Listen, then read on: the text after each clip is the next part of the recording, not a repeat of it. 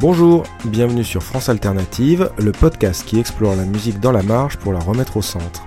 Aujourd'hui, nous allons parler d'un cadeau de mariage qui est finalement devenu un album culte. Nous sommes en 1972, l'artiste s'appelle William Scheller et l'album Lux Eterna.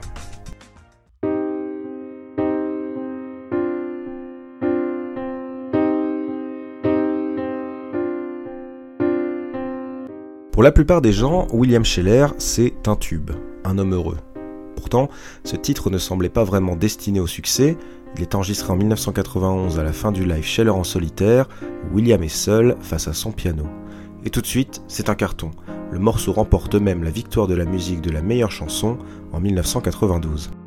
Pour moi aussi, William Scheller, c'était le gars qui chantait le morceau favori des télécrochets, du concert annuel des Enfoirés ou des reprises catastrophiques sur YouTube. Pourtant, un jour passe à la radio Le Carnet à Spirale, un extrait du deuxième album de Scheller, sorti en 1976. J'étais tout de suite séduit par la musicalité du titre, derrière des paroles très imagées et sentimentales. J'ai encore perdu ton amour, tu sais. Je peux pas me souvenir de ce que j'en ai fait. Pourtant rangé comme il fallait. C'est pas croyable comme tout disparaît. J'ai trouvé dans mon carnet à spirale. Ce qui différencie William Scheller des autres chanteurs français, c'est d'abord son érudition une formation classique qui lui permet à la fin des années 60 de devenir arrangeur et orchestrateur, et même de signer la bande originale d'un film, Erotissimo sorti en 69, et dirigé par le grand Gérard Pires, le réalisateur du premier Taxi dans les années 2000. Alors évidemment, quand on me parle de Taxi, je ne peux être qu'intrigué. Un jour, je commence à fouiller le début de carrière de Scheller pour finalement tomber sur un titre, Lux Eterna, et sa pochette minimaliste. Ça mérite bien un petit tour sur Wikipédia. Lux Eterna est une messe de mariage composée en 1969 par William Scheller, enregistrée et sortie en album en 1972 chez CBS. Une messe de mariage composée par un chanteur de variété, moi ça m'intéresse. Et effectivement, en 1968, William Scheller finance de sa poche l'enregistrement de 8 morceaux pour le mariage d'un couple d'amis. L'argent provient du succès d'un morceau, dans La ville endormie, écrit pour Dalida et repris quelques mois plus tard par le groupe américain Les Irrésistibles. Avec ce petit pactole, le compositeur enregistre l'album qui nous intéresse aujourd'hui.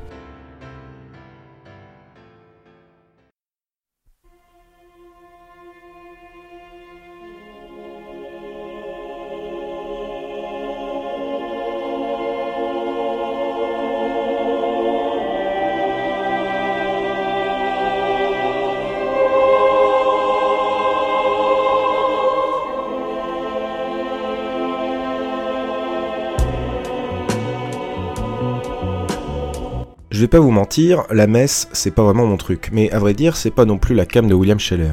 Dès les premières secondes d'Introit, morceau qui ouvre Lux la présence de la batterie nous confirme qu'on est loin des messes de Notre-Dame du XIVe siècle. Introit par William Scheller, c'est un magnifique morceau, un mélange entre de la musique d'église et du psychédélisme. En clair, c'est le morceau parfait pour résumer Scheller à cette époque, un jeune compositeur qui voulait devenir, je cite, Beethoven ou rien, mais dont la vie est bouleversée par l'arrivée des Beatles et plus précisément par le psychédélisme de leur pop. Lux Eterna est une bizarrerie avec des vrais moments de bravoure. Finalement, seul le deuxième morceau, Ave Frater, s'apparente vraiment à de la musique d'église, le reste du disque faisant plus penser à Atom Heart Mother des Pink Floyd. Bref, Lux Eterna n'est pas vraiment un disque pour la messe de dimanche, William Scheller nomme même l'avant-dernier morceau Hare Krishna, on est bien loin de Jésus. L'album est donc un cadeau de mariage en 1969, et trois ans plus tard, CBS décide d'éditer le disque qui ne se vendra finalement qu'à 2000 exemplaires. Un bon gros flop qui deviendra au fil des décennies un trésor caché de la musique française. La preuve, il fait partie de ces albums qu'on ne peut écouter que sur YouTube, étant indisponible sur les plateformes de streaming. Dans les commentaires de la vidéo de 34 minutes, des Français, mais aussi des Anglais, des Américains, des Japonais. Bref, les explorateurs de musiques en tout genre aiment jeter leur dévolu sur ce disque. Le morceau Introit aura même le droit à une seconde vie lorsque le producteur Dan the Automator le samplera sur le morceau éponyme du groupe Delton 3030.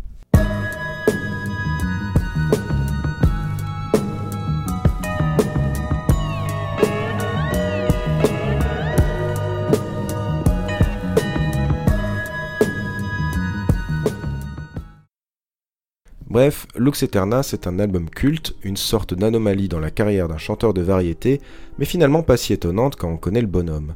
En 73, William Scheller s'occupe des orchestrations de l'album La Louve de Barbara, et c'est cette dernière qui arrivera à le convaincre de chanter ses premiers textes. En 75, le single Rock and Dollars propulse le premier album du chanteur, sa carrière est définitivement lancée. L'artiste connaîtra de nombreuses addictions, mais signera au fil des années de nombreux tubes comme Dans un vieux rock'n'roll, Je cours tout seul et bien sûr Un homme heureux.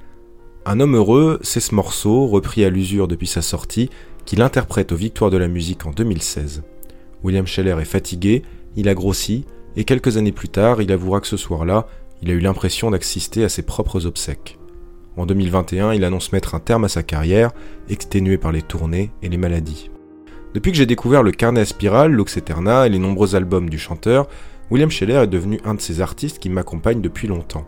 Certaines de ses chansons m'indiffèrent, je les trouve un peu kitsch, et puis un an plus tard, je l'écoute en boucle. Je vous invite à découvrir la carrière de Scheller, je vous garantis qu'il y a beaucoup plus qu'un homme heureux dans sa discographie. Je garde un mirage dans une drôle de cage, comme savent construire les fous. Je t'ai cherché partout.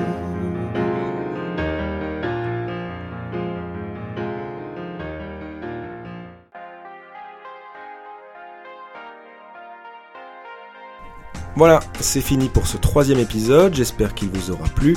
N'hésitez pas à vous abonner au podcast, à le noter si possible. On se retrouve bientôt pour le prochain épisode et cette fois-ci, nous irons dans une secte. A bientôt